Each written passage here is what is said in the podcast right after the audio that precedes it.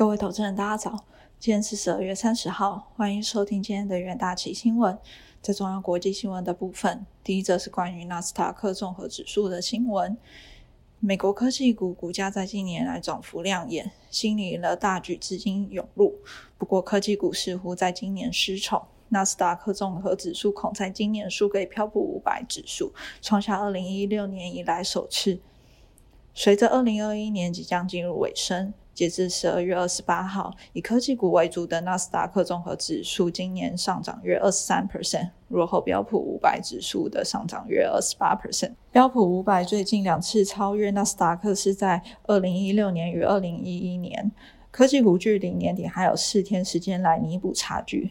但一年的最后一周，往往不会有太多刺激股市大幅反弹的消息。纳斯达克指数在二零二一年初开启强劲，在二月中旬之前，涨幅几乎是标普五百指数的两倍。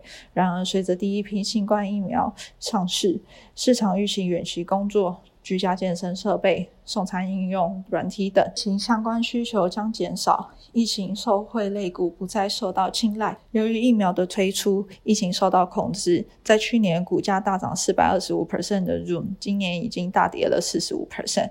随后通膨持续飙升，在四月份高达四 percent，并且在十一月份达到了六点八 percent。Fed 最初预计物价上涨是暂时的，但是情况却是持续存在，促使央行。转向更积极的立场，并预计于二零二二年升息。当 Fed 开启升息循环时，通常会促使资金逃离科技股这类型的成长股。投资人担忧利率的升高会促使成长型企业的资金成本增加，进而拉低成长股价长期的价值，冲击股票的估值。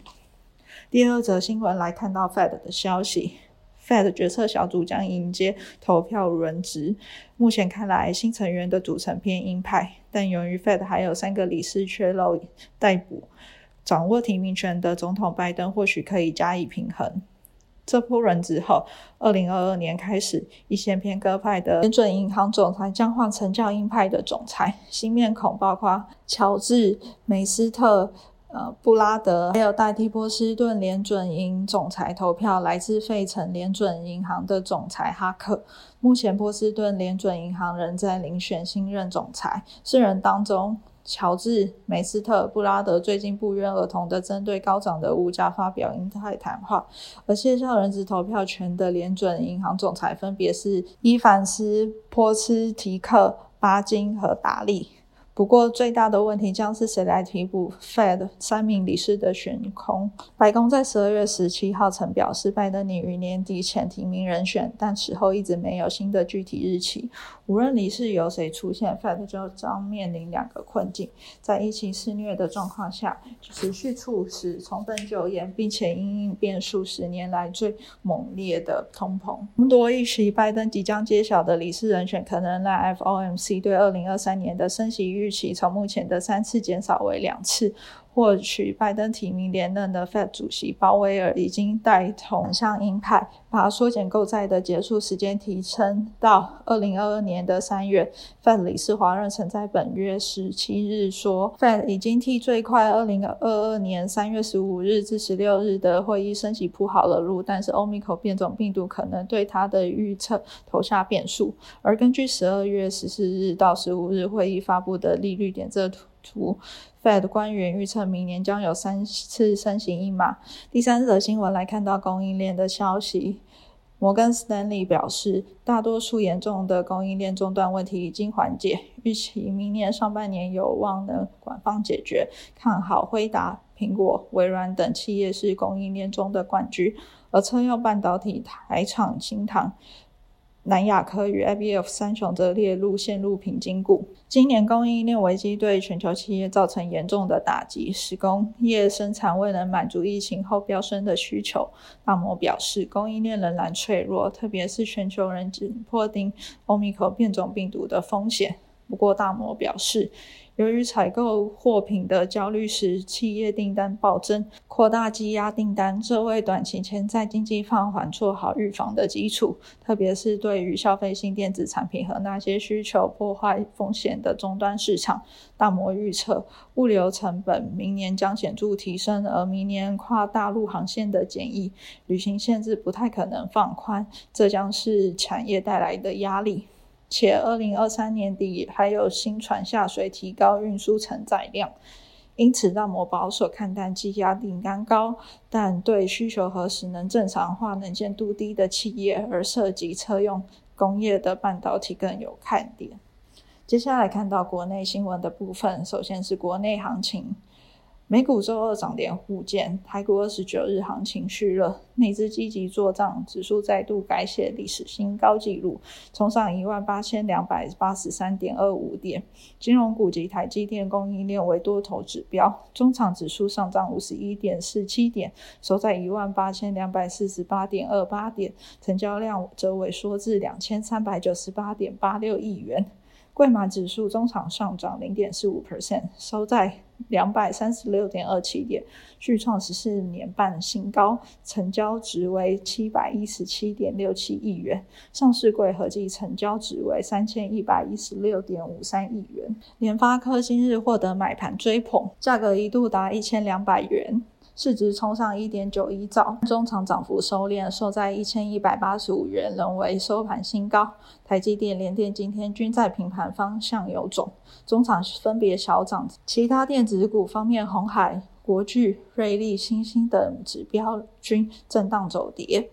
金融持股持续由国泰君领军，上涨逾一 percent，站上六十三元。元大金同步涨幅一 percent。富邦金、第一金、中信金均为盘上表现。塑胶股方面，台塑集团年底做账气势强劲，台达化涨逾两 percent，台聚、华夏涨逾一 percent。台塑集团方面，南亚、台化均收平盘，仅台塑收红。台积电前进中科筹设两纳米厂有谱，相关供应链今天仍为买盘焦点，交通相当热络。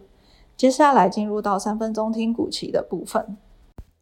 首先关注到的是台亚期货，感测元件厂。台亚周二公布自节十一月税后纯益为八千七百万元，年增率为十三 percent，EPS 为零点二元。在日本 LED 大厂日亚化正式取得经营主导后，将光磊划分为台亚半导体、基亚半导体、光磊系统科技等三大事业。截至上季底，日亚化于台湾日亚化持有台亚二十二点七六 percent 股权，未来日亚化可能进一步提高。高持股比重，取得相关技术，并着手生产。中山台亚期货涨多拉回，下跌四点六九 percent，趋势转弱。其次关注到联电期货，联电在高压与特殊制程具有领先地位，旗下联影光切入化合物半导体也属于较大的电压与电流产品应用，预期在研发与业务拓展加有重效。中山联电小幅下跌零点一五 percent，市场对于晶圆。代工产业二零二二年下半年供过于求的担忧未愈，呈现弱势整理格局。再来关注到联发科期货，联发科旗舰晶片天玑九千终于在二零二二年第一季上市，目前已获多家大陆一线品牌智慧机采用，晶片单价约落在一百到一百一十美元，高于市平均产品。对于拉抬晶片平均销售价格有明显的贡献，有力支撑毛利率。联发科预计在明年会推出搭载毫米波的旗舰五 G 晶片。乐观看待其成长动能。联发科预估未来五年每年渴望成长逾一成水准，动力十足。周三联发科起价上涨一点二八 percent，往上攻高，并处于短中期均线之上。最后关注到南电期货，周二摩登 Stanley 点出南电为供应链压力下受害最深的业者，原因是该领域公司虽然提高自动化程度或资本投资，仍然需要仰赖劳动力投入。并倚重有贸易和政策纠纷的市场，容易遭受地缘政治和劳动力机制的冲击。当供应链中断和产能限制，除了涨价弥补更高的原料成本或是调配产能制造之外，选择有限。周三南电期货下跌零点五二 percent，趋势下行转弱，跌破承压十日均线，本月已累积跌幅六点四 percent。以上就是今天的重点新闻。明天同一时间，请持续锁定元大晴新闻。谢谢各位收听，我们明天再会。